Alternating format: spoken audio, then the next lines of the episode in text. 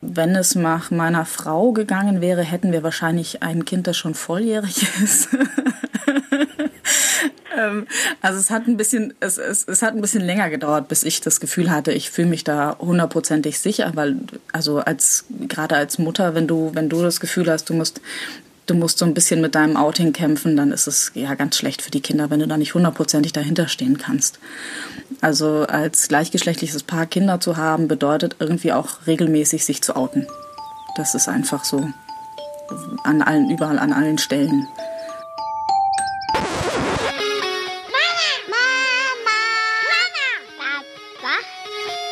Julia Irländer und Eveline Kubitz sprechen mit Gästen über das Leben mit Kindern.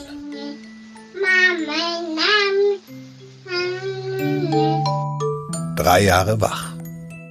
Hallo und herzlich willkommen zu Drei Jahre wach. Im Studio sind für euch wieder Julia und Eveline und wir haben heute ein Thema, auf das wir uns auf vielen Ebenen total gefreut haben. Erstens kam es ursprünglich ähm, von einer unserer Hörerinnen als Wunsch, wir sollten doch mal was über Regenbogenfamilien machen.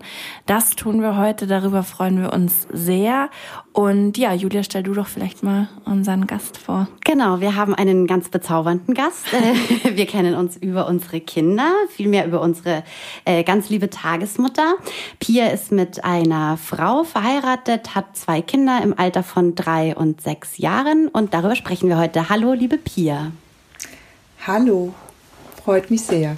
Wir uns auch. Pia, magst du vielleicht gleich mal am Anfang erzählen, wie lange du und deine Frau, wie lange ihr euch kennt, wie lange ihr zusammen seid ähm, und wie das dann so bei euch mit der Entscheidung war, Kinder zu bekommen?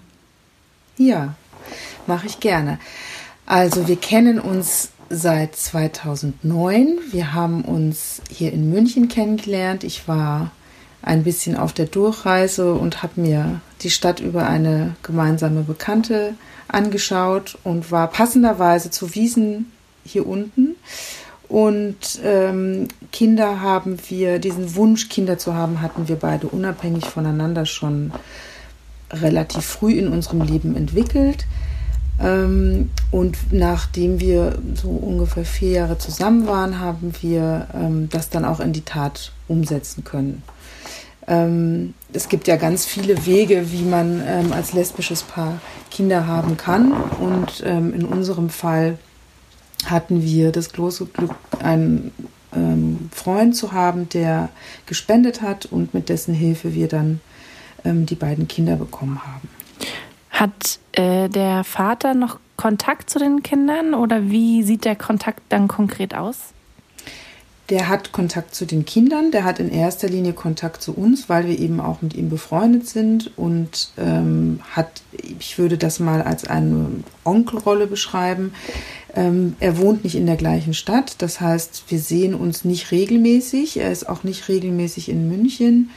Ähm, von daher beschränkt sich das auf die Male, wo wir uns dann eben in der Stadt treffen oder er uns besuchen kommt. Aber es gibt jetzt nicht feste Termine, wo er dabei ist, auch keine Geburtstage oder Ostern oder Weihnachten, weil ähm, wir damals auch im Einverständnis mit ihm entschieden haben, dass ähm, er uns unterstützt bei diesem Wunsch, aber so jetzt keine aktive Rolle als Familienmitglied spielt, sondern das Elternteam, wie wir es nennen, besteht dann halt aus mir und meiner Partnerin. Das heißt, die Kinder sagen jetzt auch nicht Papa zu ihm, sondern es nee, ist eher sie nennen ihn mit ihrem Vornamen, also sprechen ihn mit ihm mit seinem Vornamen an.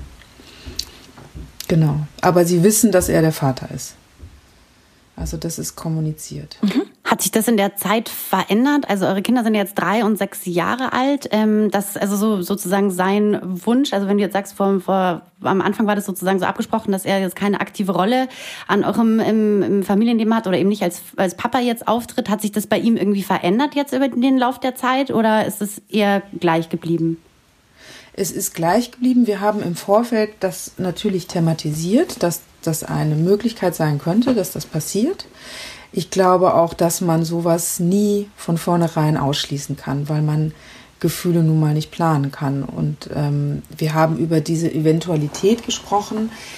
Wir haben einfach das große Glück, dass er das sehr reflektiert angegangen ist und ähm, weiterhin diese, diese onkelähnliche Rolle ausfüllen möchte, auch mit dieser gewissen Distanz, ähm, allein schon deswegen, weil er selber äh, irgendwann auch mal eine Familie gründen möchte und das jetzt quasi dann nicht eine zweite Familie für ihn sein soll. Also ich, ich glaube, dass das sehr, ich, es ist wichtig, darüber zu reden im Vorfeld und es ist ein Vorteil, wenn sich die Person, die dann spendet, Gedanken darüber macht. Ich glaube aber, dass das kein Garant dafür sein kann, dass das nicht doch auch hochkommen kann. Und ähm, dann müsste man hätte man damit in welcher Form auch immer umgehen müssen. Mhm. Das, aber auch das haben wir besprochen. Also sollte dieser, hätte sich das jetzt gewandelt, dann hätten wir darauf in irgendeiner Form reagiert. Und ich glaube, das ist eigentlich die wichtigste Quintessenz aus dieser ähm, dieser Entscheidung, das gemeinsam anzugehen, dass wir von Anfang an vereinbart haben, sehr offen zu kommunizieren, wenn sich, äh, also über die emotionale Lage einfach offen auszutauschen. Und das ist, finde ich, eine sehr wichtige Basis, wenn man jemanden nimmt oder fragt oder findet, den man kennt und mit dem man womöglich auch noch eine freundschaftliche Ebene hat. Zum Thema Gedanken machen oder welche Gedanken macht man sich so im Vorfeld? Ähm, wir haben mit einer ganz lieben Freundin von dir auch jetzt im Vorfeld schon telefoniert, ähm, auch einer Regenbogenmama, ähm, mit der Maike, die ist ähm, also auch mit einer Frau zusammen verheiratet, hat äh, zwei Töchter, die sind drei und acht. Mit der haben wir auch gesprochen. Wir hätten euch am allerliebsten ja gerne beide hier im Studio gehabt. Ja. Das geht jetzt aufgrund der aktuellen Situation nicht genau. Deswegen haben wir das jetzt so ein bisschen umgemodelt.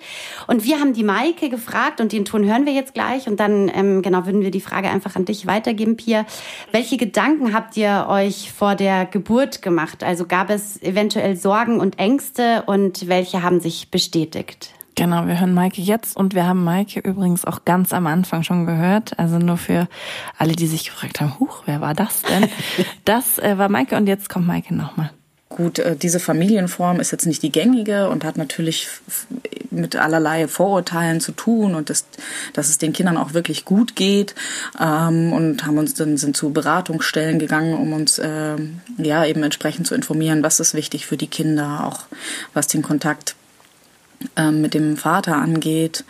Ähm, ja, was ist wichtig für uns? Wie gefestigt müssen wir sein, um ähm, eine Regenbogenfamilie sozusagen zu gründen? Ähm, genau. Und waren da bei verschiedenen Stellen.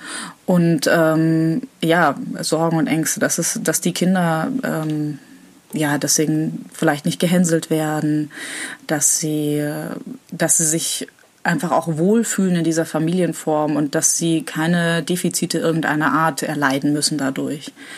Und ähm, uns hat es einfach sehr gut getan, damit vielerlei äh, Stellen zu kommunizieren, weil es auch äh, ja, es gab auch Studien, die eben besagt haben, dass es überhaupt gar nicht der Fall ist. Also je offener man damit umgeht, gerade den Kindern gegenüber, desto besser geht es den Kindern. Und ähm, ja, es gibt eigentlich quasi keinen Grund, Sorgen oder Ängste zu haben. Pia, wie ist es dir so ergangen? Also welche Gedanken, Sorgen, Ängste hatten du und deine Frau jetzt so im Vorfeld?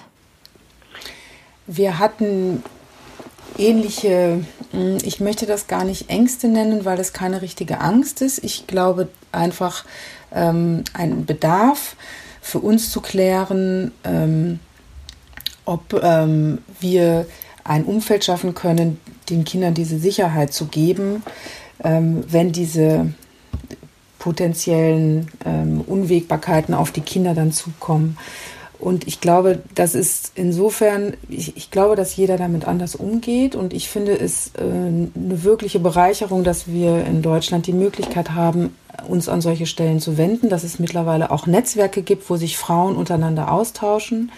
Ähm, uns war es im Vorfeld einfach auch äh, jetzt ähm, als Paar wichtig zu klären, was wir für uns wichtig finden, den Kindern mitzugeben und was wir mitgeben können, damit sie so gefestigt sind in diesem Mikrokosmos unserer Familie, ähm, dass sollten an sie Beleidigungen oder Ablehnungen herangetragen werden, darauf auch entsprechend reagieren können. Und das ist ein bisschen in Anlehnung an die erste Frage. Man kann nun mal nicht all diese Unwägbarkeiten vorwegnehmen und vorausnehmen. Also Kinder werden gehänselt, verletzt, aber das werden sie wegen ganz unterschiedlichen Dingen. Und lustigerweise hat die Maike ja die Studien angesprochen. Ganz typisch akademisch habe ich mich natürlich durch alle auffindbaren internationalen Studien gewälzt. Und ich sagen, statistisch geht es diesen Kindern auf jeden Fall nicht schlechter und äh, soziologisch betrachtet auch nicht. Im Gegenteil, also die, die Studien zeigen eigentlich ein Bild, dass sie ähm, gut aufwachsen in diesen Familien. Und ähm, insofern, ich glaube, wir waren uns einfach sehr klar darüber, dass wir das möchten, ähm, als Paar auch möchten, diese Familie. Und ähm, dass wir, wenn wir uns darüber sehr sicher sind und sehr sicher wir können dieses Umfeld, dieses liebevolle Umfeld für unsere Kinder schaffen, dann werden wir auf alles reagieren können, wie was auch da immer daherkommen mag. Man kann es ja eh nicht planen. Und wir hoffen, dass wir über die Liebe, die wir den Kindern geben und ähm, ja, dieses, diese die Zuneigung und dieses warme Umfeld zu Hause, dass wir dafür eine, eine gut grundsolide Basis schaffen, um der Welt mit diesen ganzen Unsicherheiten zu begegnen. Und ähm, ich hoffe, das schaffen wir immer wieder. Das werden wir nicht immer schaffen, weil wir nicht alles abfangen können. Das ist auch, glaube ich, ganz normal. Ähm, aber wir geben unser Bestes als Eltern.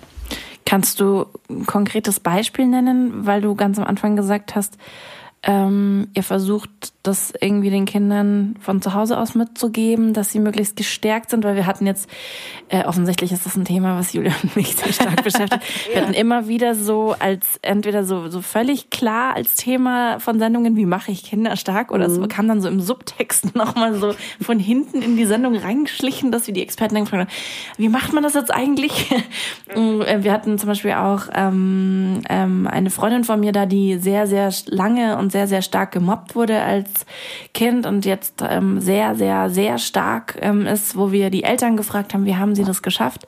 Ähm, also wie, was sind da eure Methoden, wo du sagst, da hast du ein gutes Gefühl, dass das irgendwie funktioniert und dich mit einem guten Gefühl hinterlässt? Das ist eine sehr gute Frage und es ist gleichzeitig auch eine sehr komplexe Frage, weil aus meiner Sicht ähm, da sehr viele Dinge reinspielen, sehr viele Faktoren. Ich kann das mal ein bisschen aufdröseln, was, was ich meine, was da einfach eine, eine große Rolle spielt. Eigentlich ist es aus meiner Sicht kein Rocket Science. Es ist ähm, eine Mischung aus, ich gehe darauf ein, auf den unterschiedlichen Charakter der, des Kindes. Also ich kann bei unseren beiden beobachten, dass die wirklich charakterlich sehr konträr sind und auch schon immer waren, sich vielleicht auch gegenseitig bedingen. Ähm, aber ich beobachte, dass sie sehr, sehr unterschiedlich in der Wahrnehmung ihres äußeren Umfeldes sind. Ähm, das eine Kind ist sehr robust und das andere ist unglaublich sensibel und hat Fühler und nimmt Dinge ganz besonders fein wahr und, und ich glaube, dass man als Eltern ähm, gut tut daran, diese Unterschiedlichkeit zu reflektieren, wahrzunehmen und einfach auf das Kind dann einzugehen, so unterschiedlich, auf die unterschiedlichen Bedürfnisse und ähm, das so abzufangen, dass man schaut, was sie unterschiedlich brauchen, weil ich tatsächlich die Erfahrung gemacht habe, dass das teilweise unterschiedliche Dinge sind. Neben natürlich grundsätzlich den Liebe vermitteln. Und ähm, aus meiner Sicht ist es auch wichtig, ähm, den Kindern insofern ein gutes Vorbild zu sein, als dass man diese Liebe zu sich selbst kontinuierlich hegt und pflegt und ihnen zeigt, dass man gut auf sich selber achten muss, dass man hört auf die Bedürfnisse, die man hat, ähm, dass man sich selbst ein guter Partner ist sozusagen und dass man sich ähm, auch aus sich selber heraus stärken kann und wissen kann, dass man ja ein toller Mensch ist. Und das versuchen wir eigentlich ihnen im Alltag auch zu vermitteln. Mhm. Ja, klingt sehr plausibel. Ähm, dein Sohn ist sechs, hat Julia gesagt, ähm, und kommt jetzt in die Schule. Ich könnte mir vorstellen, ähm, es kommen jetzt zunehmend auch Fragen von seiner Seite. Ist das so? Oder ähm, ist für ihn das eigentlich völlig normal, wie ihr lebt und ähm, man stellt sich das von außen nur so vor, dass, dass die Kinder irgendwann anfangen zu fragen. Ähm, also ich, bei ihm konkret ist es jetzt so, dass er da nicht weiter nachfragt. Ich, ich, wir können gerne dieses Interview nochmal in ein paar Monaten wiederholen, wenn die Schule dann angelaufen ist. Gerne. Hat sich das dann grundlegend verändert. ähm, aber also bislang, ähm, wir hatten also diese Überlegung gehabt, als es den Übertritt gab von der Krippe in, die, in den Kindergarten. De facto ähm, Klar, kommen natürlich Fragen danach, wo ist denn dein Papa, von außen an ihn heran. Und er kann das sehr klar für sich sagen. Der wohnt in einer anderen Stadt, der gehört nicht zu meinem Elternteam. Und für ihn persönlich ist es jetzt tatsächlich so, dass das ähm, derzeit erstmal alle seine Fragen beantwortet. Mhm. Aber ähm, das ist auch eine schöne Formulierung. Entschuldige, dass ich dich unterbreche. Der gehört nicht zu meinem Elternteam. Das ist total süß, ja. Total, ja, es ist, weil es ist irgendwie total liebevoll, ja. ähm, wohlwollend und aber trotzdem in so einer kind, kind, Kinderlogik total klar so die Grenzen gesetzt und völlig klar, was Sache ist. Finde ich voll schön formuliert. Ja, ja, das hat meine Partnerin formuliert und er konnte das sehr dankend annehmen, weil das ist gut um, umreißt. Ähm, ich finde es auch deswegen schön, weil Team diesen Zusammenhalt symbolisiert und gleichzeitig schließt es ihn ja auch nicht aus als Vater. Ne? Das, das finde ich ähm, genau. auch wichtig, ne? weil man dann nicht sagt, äh, es, du musst ihn nur beim, beim Vornamen nennen oder sowas. Ne? Ähm, Genau, also in seinem konkreten Fall ist das so. Ähm, die Maike hat am Anfang, ähm, da beziehe ich mich auch noch mal gerne drauf angesprochen, diese Netzwerke und Gruppen und Stellen, wo man sich informieren konnte. Und ich war tatsächlich auch mal bei, allerdings ein einziges Mal nur, weil, weil ich jetzt für mich persönlich diese, diese Art des Austausches gar nicht so sehr gebraucht habe. Ich habe mehr davon gezehrt, andere äh, lesbische Paare oder gleichgeschlechtliche Paare zu kennen, also Regenbogenfamilien zu kennen und habe halt das Glück, das auch im Freundeskreis zu haben wie zum Beispiel die Maike, dass wir diesen Austausch auch für die Kinder hatten. Mhm. Ja, klar, ja, stimmt. Sie sozusagen auch andere Kinder in einer in derselben Situation kennengelernt haben. Ähm, aber bei einem Treffen, das fand ich sehr interessant, weil es einen Querschnitt gab davon und darüber berichtet wurde, wie unterschiedlich die Kinder darauf reagieren, auf diesen ähm, auf diesen Umstand, da, weil die auch in ganz unterschiedlichen Altersklassen waren. Und zu sehen, dass es eigentlich eine totale Bandbreite gibt, so wie wir Menschen halt auch sind, so mannigfaltig reagieren ja auch Kinder einfach darauf ne? und brauchen das mehr oder weniger. Und ich glaube, auch da liegt wieder der Schlüssel da drin, äh, zu schauen, was was ist das Konkrete, was jetzt das einzelne Kind, also sein einzelnes Kind, braucht und wie und in welcher Intensität es das braucht. Und ich glaube, dass das über die Jahre sich auch durchaus wandeln kann. Vielleicht ist auch noch mal so ein Knackpunkt dann die, die Pubertät, wo das vielleicht auch stärker wird.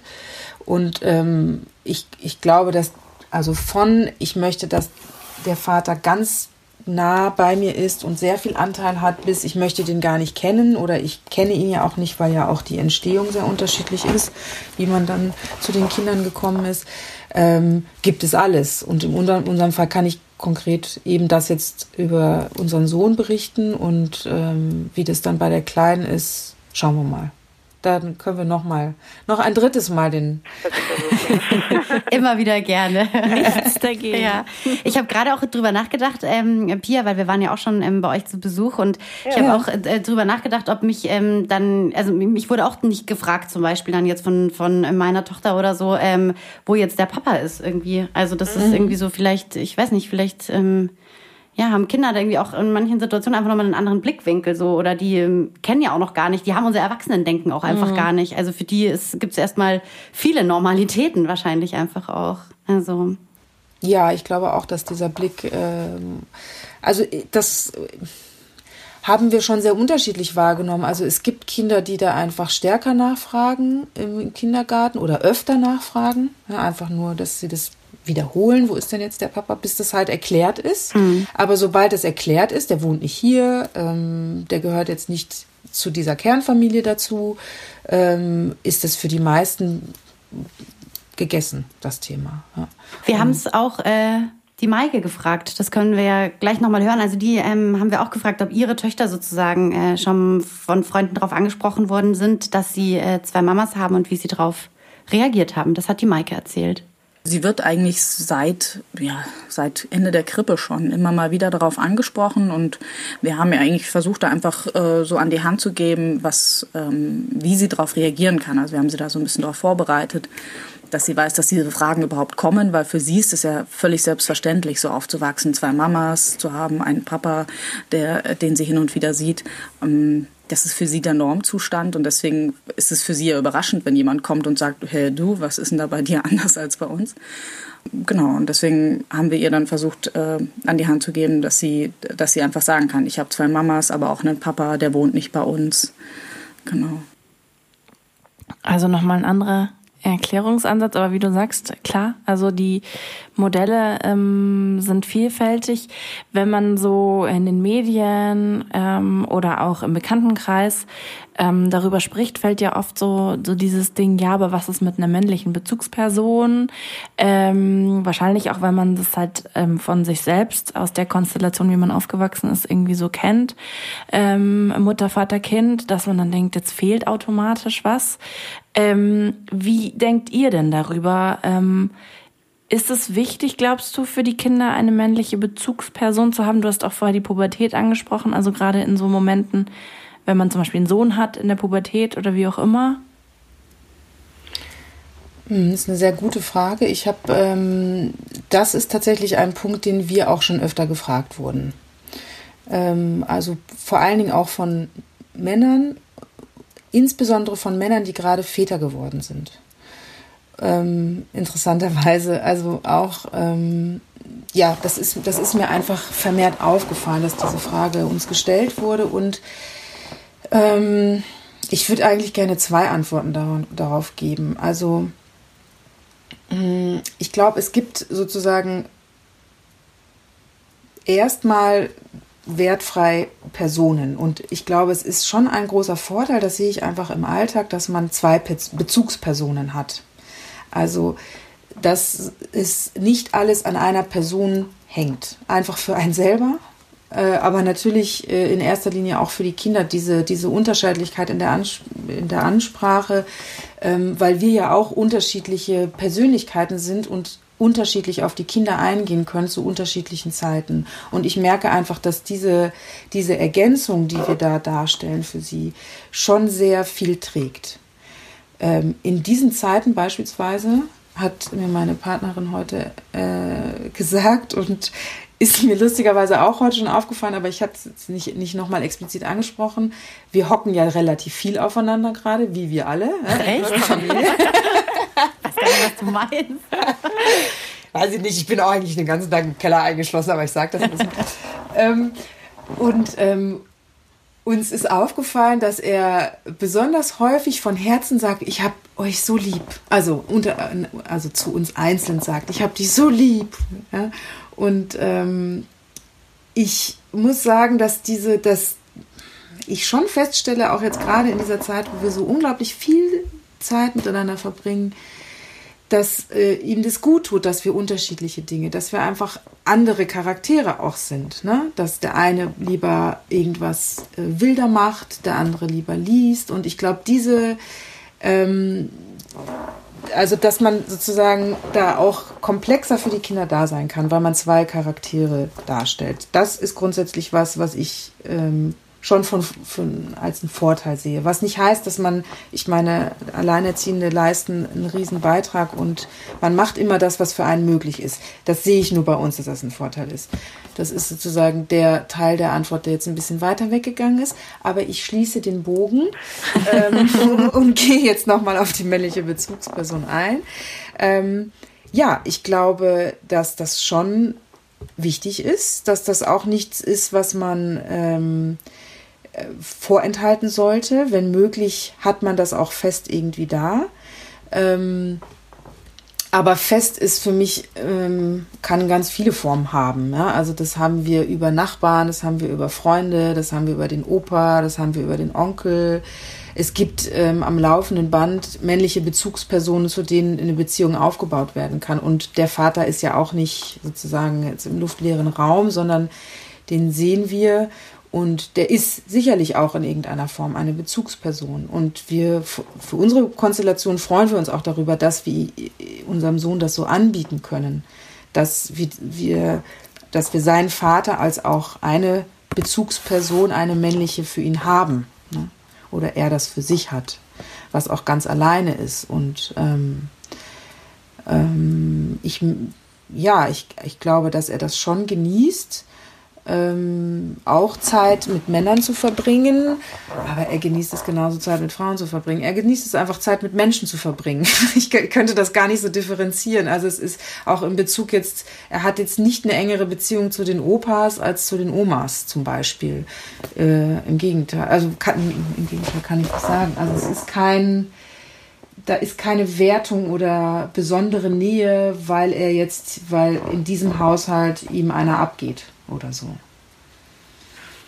Ja, er hat ja zwei auch. Also ihr seid ja zu zweit. Genau, wir sind ja auch zu zweit, genau.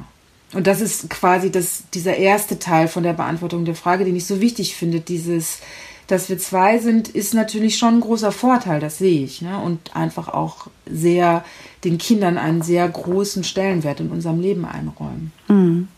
Ja, ich muss auch gerade so ein bisschen drüber nachdenken, wenn du so erzählt hast. Ähm, klar, man kann natürlich auch immer, also vorangeschossen, alle Kinder sind unterschiedlich. Also hast du ja auch vorher gesagt, so wie unterschiedlich wie Kinder auf ähm, das reagieren oder nachfragen oder interessiert sind.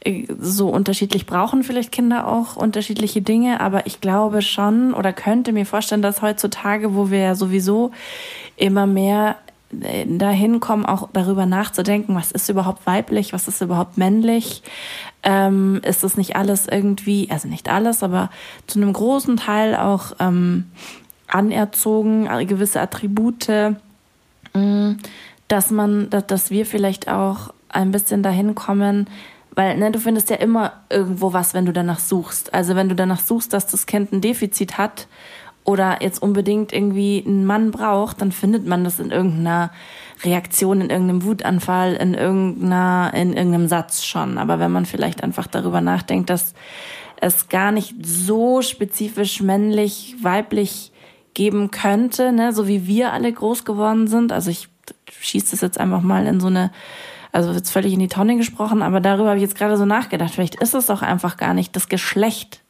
gar nicht mal so wichtig. Aber eben, also dann müssen wir vielleicht auch die Pubertät abwarten, wo dann das Geschlecht doch wieder wichtiger wird oder ähm, wie auch immer. Aber vielleicht ist das ein bisschen weniger schwierig als früher, wo es halt hieß, ja, da braucht es einen Mann im Haus oder was weiß ich. Wisst ihr, wie ich meine?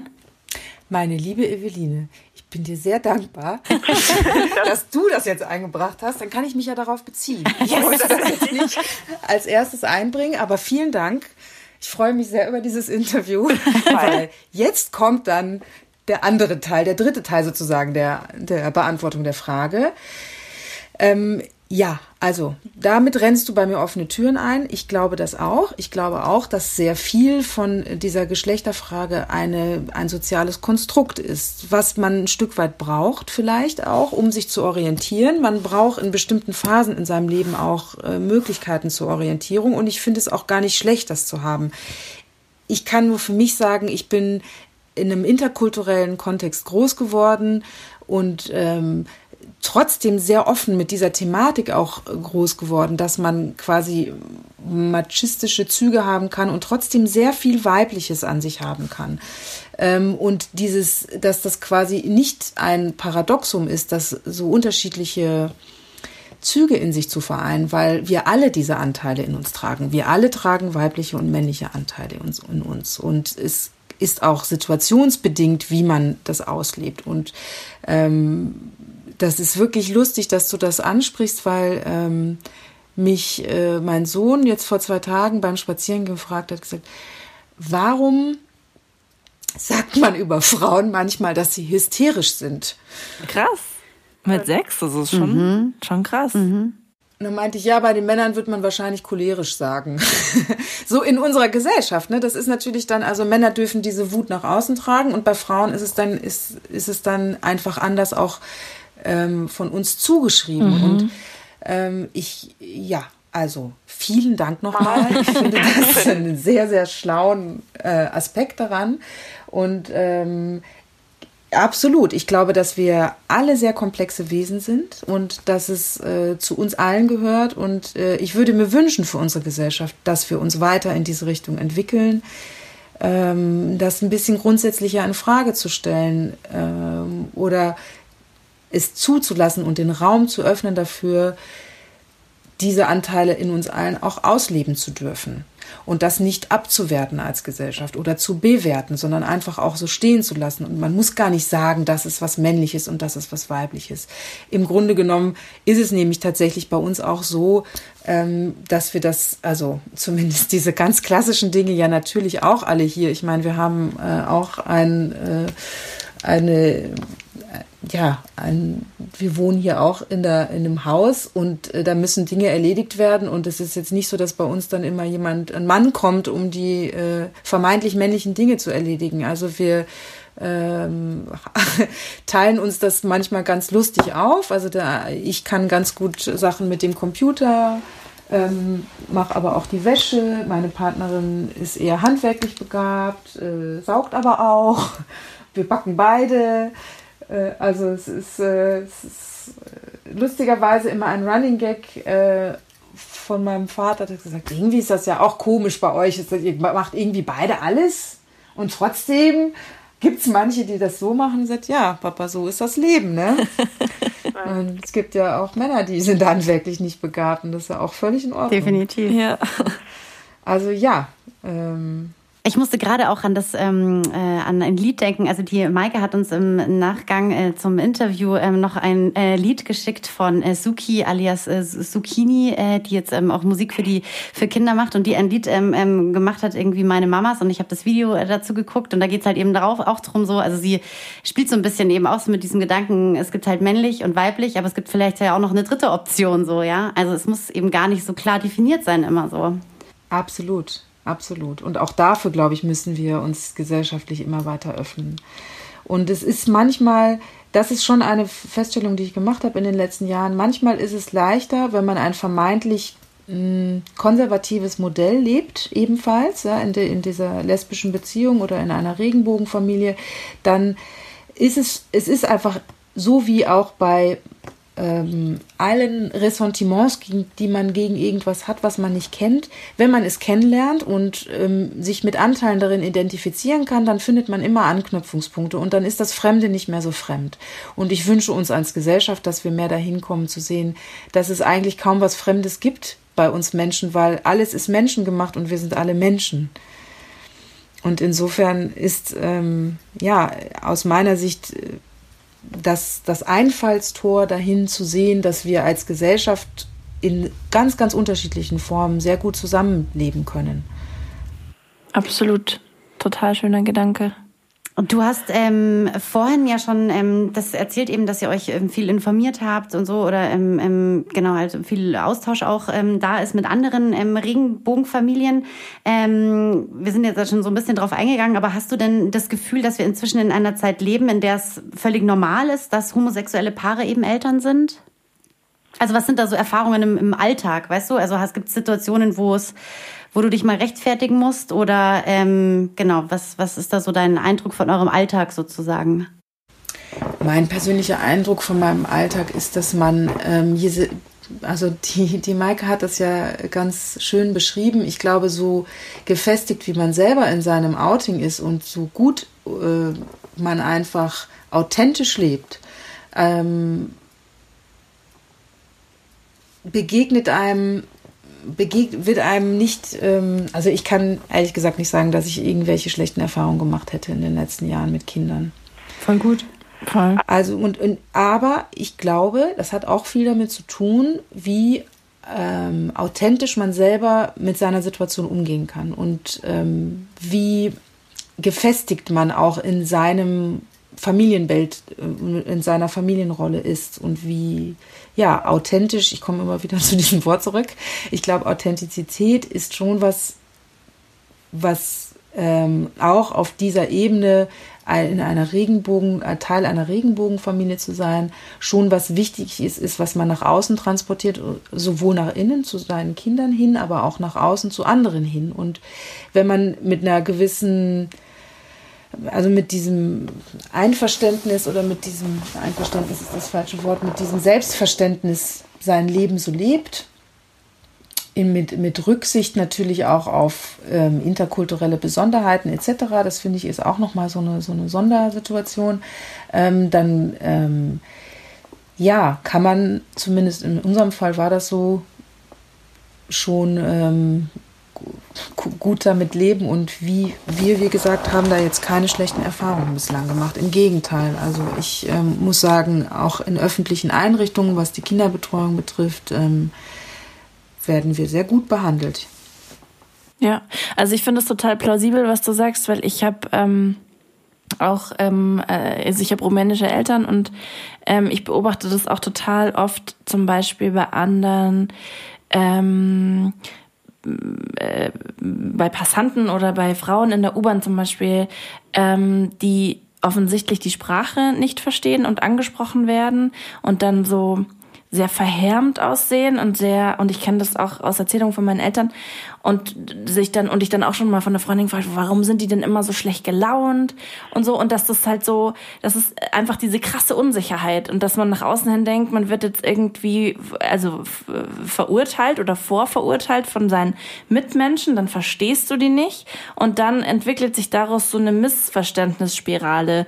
Und das ist so ein bisschen, daran muss ich so ein bisschen denken oder auch wenn, wenn ich zum Beispiel einen super schlechten Tag habe mit meiner Tochter und ich gehe raus, dann unterstelle ich sozusagen, also da will ich jetzt gerade hin, das ist, glaube ich, jetzt nicht so klar geworden, dann unterstelle ich schon den anderen, gerade so älteren Damen, dass die uns gerade so richtig kacke und nervig finden und die bestimmt gleich anfängt zu schimpfen und dann also so selbsterfüllte Prophezeiung mäßig. Ne? Und dann passiert es natürlich auch. Oder ich, ich strahle so eine Aggressivität schon der Oma gegenüber aus. Ich meine, komm du nur her.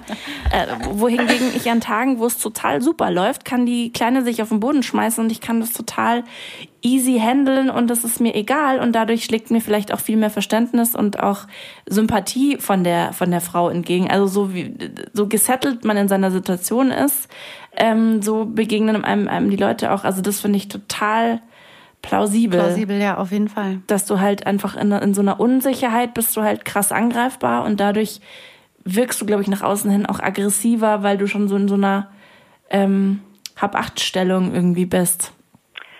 Ja, ganz genau. Und ich glaube, das ist, ähm, das, das kann einfach, ich, ähm, das klingt jetzt etwas esoterisch, aber ich habe ich hab schon großes Verständnis dafür, wenn man, wenn dieser ganze Prozess, dieser Outing-Prozess sehr schmerzhaft und auch sehr identitätsprägend war, ähm, dass man dann das Bedürfnis hat, vielleicht auch nach außen hin das sehr viel deutlicher zu kommunizieren, weil es für einen selber einfach anstrengend und ein Kampf war und man braucht vielleicht auch einfach dieses, diese Form der, der Reibung ja, und, und Abgrenzung, um seine Identität sehr stark zu betonen. Ich kann, ich kann das total verstehen.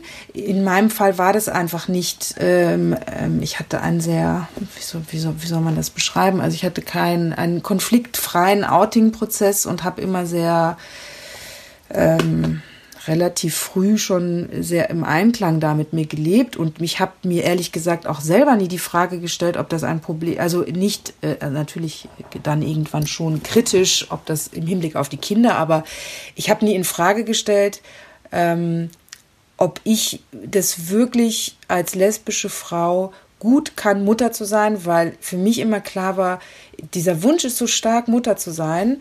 Und ähm, ich komme lieber aus dem Ausland wieder zurück, weil mir hier die, die sozialen Gegebenheiten etwas leichter erscheinen, als dass ich auf dieses Glück, Mutter zu werden, verzichten möchte. Das war für mich schon irgendwie immer klar.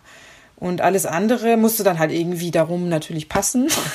Also äh, klar, ich meine, man braucht äh, natürlich, äh, da sind ja einige Faktoren, auf die wir jetzt schon eingegangen sind. Und ähm, es ist ja auch wirklich dann ein Glück, einen Partner zu finden, der das ähnlich möchte zu einem ähnlichen Zeitpunkt möchte und dann natürlich auch, äh, dass es dann klappt oder schnell klappt. In unserem Fall war das so. Ähm, und ähm, ja, das, das sind natürlich nochmal so andere Punkte. Aber Absolut, Eveline. Ich glaube so, das ist eine ganz grundsätzliche Feststellung, die ich immer wieder an mir selber erleben darf. Wenn man scheiße drauf ist, dann ist die, hast du Scheiße am Schuh, hast du Scheiße am Schuh. Total. Und so, und so ist es halt, ne? Dann ist der Tag einfach kacke. Ja. Dann, ähm, wenn, dann regnet es auch noch und dann ist alles irgendwie blöd und alle gucken einen komisch an und man hat ein Kind und das Kind ist laut und ja, aber ich glaube, das ist wirklich was, was äh, allen so geht. Ne? Und, und ähm, ich habe die Feststellung gemacht, dass es keinen Unterschied macht, ob ich jetzt mit einer Frau zusammen bin oder mit einem Mann. Wenn man mich scheiße findet, findet man mich scheiße. Das ist auch, auch legitim. Ja? Man darf mich auch scheiße finden.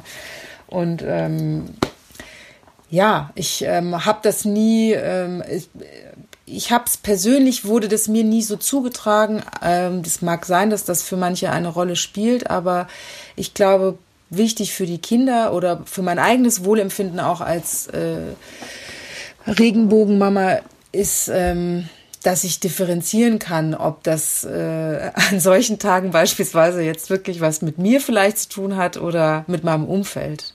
Und das meinte ich vorhin ähm, auch äh, eingangs, was ich gesagt hatte. Ich glaube, dieses auf sich acht geben und achtsam mit sich selber sein, das ist schon was, was ich meinen Kindern auch gut vermitteln kann. Wenn ich mich selber gut um mich kümmere, dann bin ich vielleicht auch sensibler für solche Situationen und kann dann in der Situation auch merken, okay, ich habe heute einen schlechten Tag.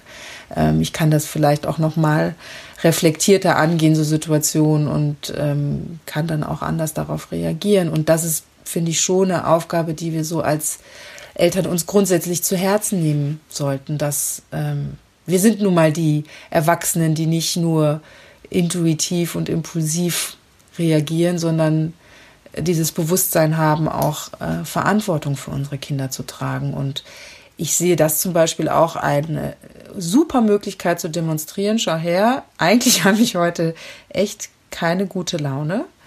Aber ich höre mal in mich rein, was ich brauche, was mir gut tut, damit es mir vielleicht jetzt über den Tag ein bisschen besser geht. Dann habe ich trotzdem nicht super blende Laune, aber ich habe mich um mich selber gekümmert. Und das lebe ich den Kindern auch vor. Ist gerade in einer Zeit wie jetzt, finde ich, total wichtig. Also das geht das mir momentan, ja, geht mir das so oft so, dass es, also ich habe das Gefühl gerade, es ist echt so wellenförmig und es gibt so Tage, wo es einem irgendwie total gut geht und dann läuft es irgendwie voll gut und dann gibt es wieder ganz andere Tage und man ist viel gereizter und ähm, ähm, gestresster und ich habe das jetzt echt öfter auch, dass ich mich einfach mal kurz auf den Balkon raussetze und kurz mal versuche, in mich zu hören und mich zu fragen, okay, was ist jetzt gerade eigentlich das Problem? So, was ist, weißt du so? Und oft hilft es dann auch einfach nur zu sagen, ich, keine Ahnung, ich leg das Handy jetzt für den Rest des Tages zur Seite. Das hat mir in den letzten Tagen jetzt gut geholfen, um einfach diesen Fokus klar zu machen zwischen Job und Kindern und ähm, auch einfach mal ja zu den Kindern zu sagen, hey, es ist eine krasse Situation und ähm, ich bin, habe irgendwie viel weniger Geduld oft und so ähm, zusammen kriegen wir das irgendwie hin, ja. Und also so, das auch so zu verbalisieren irgendwie, so wie es einem halt, ja, wie es halt so ist und wie es einem geht irgendwie auch, ja. Und hm. ja. Total. Und das auch benennen zu können vor den Kindern. Ne? Mir geht, ich bin heute auch einfach, mir geht's heute nicht gut. Ich bin heute traurig und ich muss jetzt mal schauen, warum das so ist. Und ne, dass man einfach auch so transparent das mit den Kindern, äh, also altersgerecht kommuniziert aber dass es auch völlig okay ist, wenn die Mama mal einen schlechten Tag hat, ne? Oder traurig ist oder sauer über irgendwas ist. Ne? Aber diese, diese Authentizität äh, zu leben, ist, glaube ich, für mich persönlich einfach was, was, was mir immer wichtiger ist. Ähm, je älter ich werde. Absolut. Ich glaube, Julian und ich haben danach einen totalen Stiernacken, weil wir die ganze Zeit nur nicken. Nicken, ja. Stimmt. Wir sitzen ja heute nicht nebeneinander, sondern hier schön auf Abstand. ja, und ich wollte gerade fragen. Genau. die ganze Zeit so Wackeldackel. Aber ja, es ist, ähm, ja, das ist ähm, total richtig, was du sagst. Wir haben, wir haben auch Maike gefragt, ähm, wie das ähm, für sie ist, ob sie das Gefühl hat, dass es Normalität ähm, ist, dass ähm, sie eine Regenbogenfamilie sind. Und bei ihr ist es, glaube ich, ähm, ähnlich, aber auch nochmal unter einem ländlichen Kontext ganz spannend, was sie gesagt hat. Normal ist, glaube ich, davon sind wir weit entfernt. Aber, aber ich glaube, dass es einfach jetzt keine große Überraschung mehr ist. Als meine Frau schwanger war, da war das hier schon so. Da waren die Nachbarn schon so ein bisschen, hm? dadurch, dass wir so ein bisschen, äh, ja, also auf dem Land ist es vielleicht noch ein bisschen außergewöhnlicher. Da war natürlich so ein bisschen Irritation da, auch so mit der Rollenverteilung. Wer ist denn da jetzt wer? und, und ja, und dann fünf Jahre später oder viereinhalb Jahre später war ich dann schwanger. Das war dann schon so ein bisschen, glaube ich, manchmal irritierend, weil natürlich bestimmte Rollenvorstellungen herrschen, die, die das, ja, die da Fragezeichen aufwerfen. Ja, ähm, die Maike hat jetzt noch einen total schönen Aspekt ähm, angesprochen, ähm, finde ich, liebe Pia. Also beziehungsweise hat sie ja eben erzählt, erst war sozusagen ihre Frau schwanger, dann war sie schwanger. Bei euch beiden, also bei dir und bei, bei deiner Partnerin war das ja anders, weil du beide Kinder auf die Welt gebracht hast, richtig? Richtig, ja. Also war das jemals ein Thema zwischen dir und deiner Frau, ähm, ähm sozusagen, wer die Kinder ähm, ähm, auf die Welt bringt? Oder war das von vornherein auch irgendwie klar? Also wie war das so bei euch? Ähm, das war von vornherein klar, weil sie das nicht unbedingt selbst als Erfahrung wollte und ich das sehr gerne wollte und wir dann bei dem ab nach dem nach der ersten Schwangerschaft auch ähm, ist die Vorstellung schön fanden, dass es Vollgeschwister sind.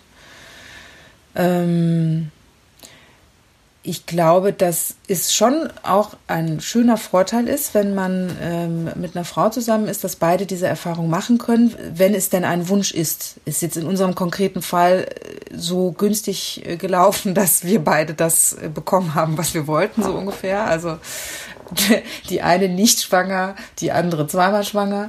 Ähm, und ähm, ja, insofern, ich glaube, dass äh, gibt ja auch ganz unterschiedliche Varianten, wie man das, äh, also wie man das braucht. Aber in unserem Fall war es eben so, ja. Mhm.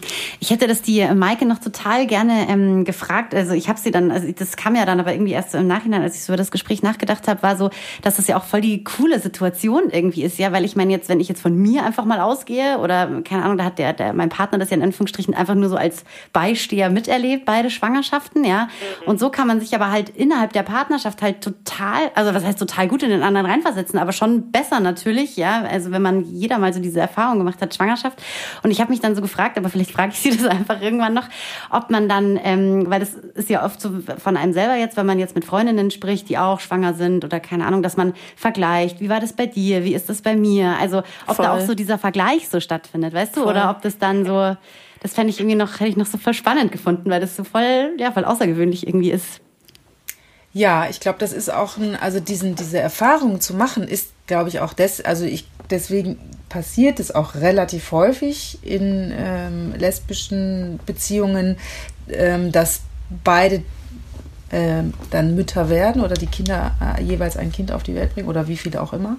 Ähm, aber dieses, dieses Schwangersein erleben, weil das natürlich schon ähm, auch was vielleicht auch nochmal auf einer gewissen Ebene was Verbindendes ist, weil man diese Erfahrung gemacht hat. Das ist ja schon eine sehr besondere Erfahrung. Und ähm, also ich finde überhaupt nicht, dass das irgendwie in irgendeiner Form notwendig ist, um die Nähe zum Kind aufzubauen. Also ganz und gar nicht. Das sehe ich ja an unserer Familie. Das macht äh, äh, keinen Unterschied. Ähm, also es macht einen Unterschied ähm, natürlich jetzt in Bezug auf die Kinder für bestimmte Dinge am Anfang. Wurden wir auch schon gefragt, übrigens. Das, ich, das passt hier ganz gut. Ähm, ach so, die, äh, deine Partnerin, ähm, das ist ja praktisch, dann kann sie ja auch stillen. hm, wie erkläre ich ihm das jetzt? Aber ja, also auch, äh, ja. Genau, also das ist tatsächlich dann, also diesen Vorteil haben wir leider nicht gehabt. Äh, so nicht möglich.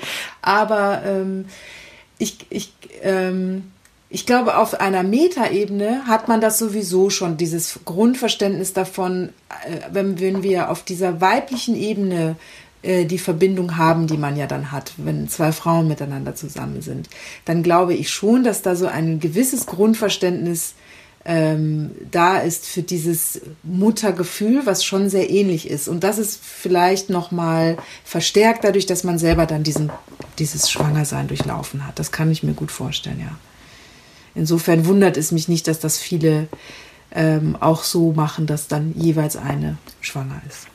Ja, total. Und ich finde das tatsächlich, also für mich ist es schon so ein, es wäre für mich ein totaler Wunsch, dass mein Partner das irgendwie mhm. mal nachfühlen kann.